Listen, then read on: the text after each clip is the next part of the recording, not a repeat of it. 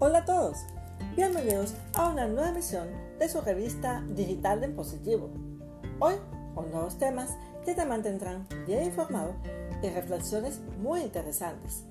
Recuerda siempre mirar lo bueno que tienes y no lo malo que hayas vivido.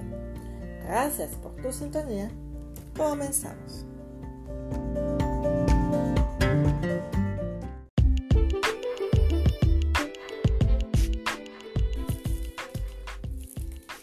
Podcast de hoy hablaremos sobre el tema, no es lo que ves, sino cómo lo ves. Todo depende del color del cristal con que se mira. Frase dicha por el escritor y pensador español Ramón de Campoamor y Ramposorrio. Y es que hay muchas formas de ver las cosas. Nosotros somos quienes elegimos y en mucho depende de cómo pensamos. Existen muchas formas de hacer las cosas, pero el resultado de nuestras elecciones depende grandemente de tomar buenas decisiones. Y es que por ello es que los seres humanos debemos alimentar nuestra mente de cosas positivas. La negatividad frena grandes proyectos y el hecho de no atreverte a accionar por temor o pensamientos negativos es un impedimento para triunfar. Algunos obstáculos que necesitamos vencer para alcanzar nuestras metas serían 1. El miedo. Todos tenemos miedo a lo desconocido, pero una de las formas de vencerlos es comenzar y poner a andar tus proyectos. Te darás cuenta que sobre la marcha tendrás triunfos y fracasos y de ambos puedes aprender mucho. 2. Tu zona de confort.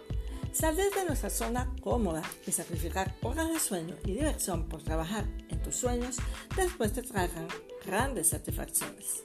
3. Falta de constancia. Al enfocarte en algo que anhelas, has conquistado el 50% del terreno. Insiste y persiste hasta que veas lo que buscas. 4. Ir sin rumbo. Debes iniciar con un plan que puedas ir puliendo sobre la marcha.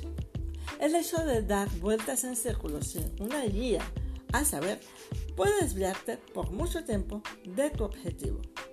5. Personas negativas. Hay, muchas personas pesimistas y negativas las cuales limitan tu avance y no debes escuchar. Convendría mejor no comentar tus asuntos con cualquiera. Confía en ti y en tus sueños. Pon todo en manos de Dios y haz lo que está a tu alcance para lograrlo.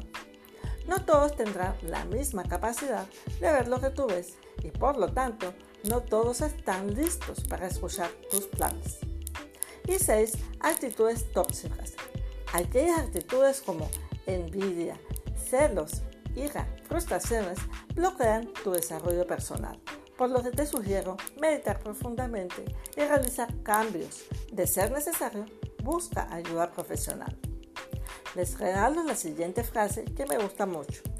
El pesimista ve el vaso medio vacío. El optimista ve el vaso medio lleno. Y el emprendedor va en busca de más agua. Y es que mi amigo y mi amiga, no basta con ver el vaso medio lleno. Necesitamos trabajar y accionar para hacerlo realidad. Ver en todo lo que hagamos la oportunidad.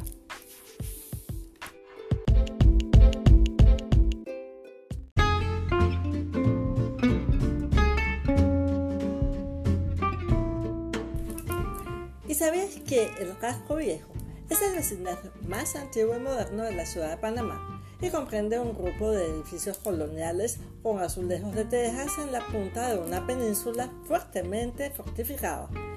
Estas murallas protegieron con éxito el primer asentamiento español en la costa del Pacífico.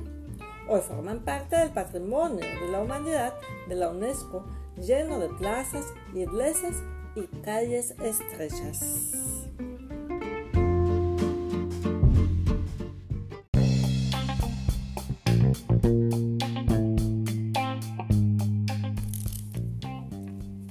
Llega el momento de recibir las noticias y comentarios en su segmento Maite me cuenta y para hoy tenemos que Panamá convoca a cancilleres de la región a reunión de migración irregular. Y es que las ministras de Relaciones Exteriores de Panamá y Colombia, Erika Moines y Marta Lucía Ramírez, respectivamente, se encontrarán este viernes 6 de agosto en la provincia de Darien para evaluar soluciones al paso seguro de los migrantes irregulares por la frontera común. El encuentro binacional en el que también participarán el ministro de Seguridad de Panamá y el ministro de Defensa de Colombia atiende la necesidad de acordar mecanismos efectivos para el trato humanitario y el paso controlado de los migrantes irregulares. Bueno, cada día vemos eh, cómo aumentan los, casos pues, de inmigrantes en Panamá. Eh, hemos visto imágenes de inmigrantes que están en este momento en la frontera de Colombia con Panamá, en Darien específicamente. La verdad es que son imágenes bastante tristes para muchos de ellos que vienen con la esperanza de poder cruzar la frontera con rumbo a Estados Unidos, pero muchos de ellos no cuentan con el capital suficiente pues para eh, hacer pues todos los trámites que requieren para poder hacer eh, este, este viaje, este soñado viaje, muchos de ellos pues huyendo de la situación, eh, las situaciones pues que, que, enfrentan en sus respectivos países, muchos en busca de nuevos horizontes ya que no cuentan con eh, empleos, con trabajos para su sostenibilidad. Y bueno, en otra noticia tenemos que habilitar la aplicación para conocer los puntos de recarga de la tarjeta del Metrobús. Habilitan la aplicación A220, la cual permitirá localizar en línea los puntos de recarga y centros de atención más cercanos a la ubicación de los usuarios del transporte público. Bueno, qué bueno por los avances tecnológicos en materia de transporte. Felicidades al Metro de Panamá y tenemos que hasta este domingo eh, van 5.337 casos nuevos de COVID-19 y eh, fallecidos pues 7 personas. Luego entonces tenemos 11.705 personas en aislamiento domiciliario. Eh, esto es un tema que realmente vemos diariamente los casos de aumento. Eso fue hasta este domingo y hasta este martes los casos del día aumentaron en 932 casos, nuevamente con siete fallecidos. Eh, y bueno, realmente pues es una situación bien difícil. Tenemos nuevas variantes, como todos sabemos, se han detectado en el Aeropuerto Internacional de Tocumen casos aislados de la variante Delta, que esta variante es aún más contagiosa y afecta a las células con mayor rapidez.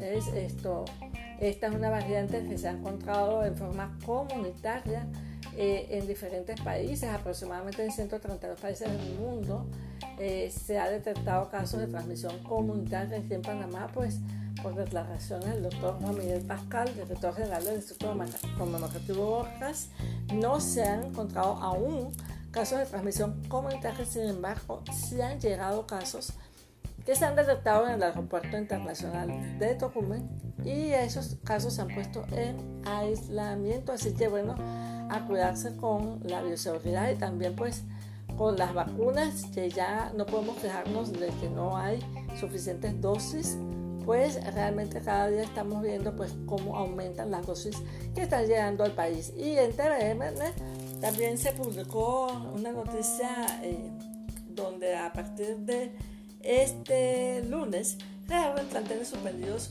por brotes comunitarios de COVID-19 y es que las escuelas que habían sido suspendidas eh, sus clases de forma presencial por brotes comunitarios eh, se están retomando, retornando a su jornada luego de cumplir con el protocolo anti-COVID establecido por el Ministerio de Educación y el Ministerio de Salud. Bueno, muchos padres ya han manifestado que están agotados y están eh, sienten que sus hijos ya eh, pueden ir retornando a clases porque ya han sido vacunados muchos de ellos. Recordemos que a partir de los 16 años ya está autorizada la vacunación para menores de edad y de los 12 años en adelante pacientes crónicos. Sin embargo, hemos visto que en algunos sectores se han vacunado a menores que no son pacientes crónicos, menores a partir de los 12 años y, bueno, muchos padres están de acuerdo con esto y ya se está pues poco a poco retornando a clases semipresenciales. Y bueno, este martes también se recibieron pues 375.500 dosis de, la, de, Pfizer. Así que bueno, se suman pues a la causa del de barrio que se está haciendo pues, por todo el país.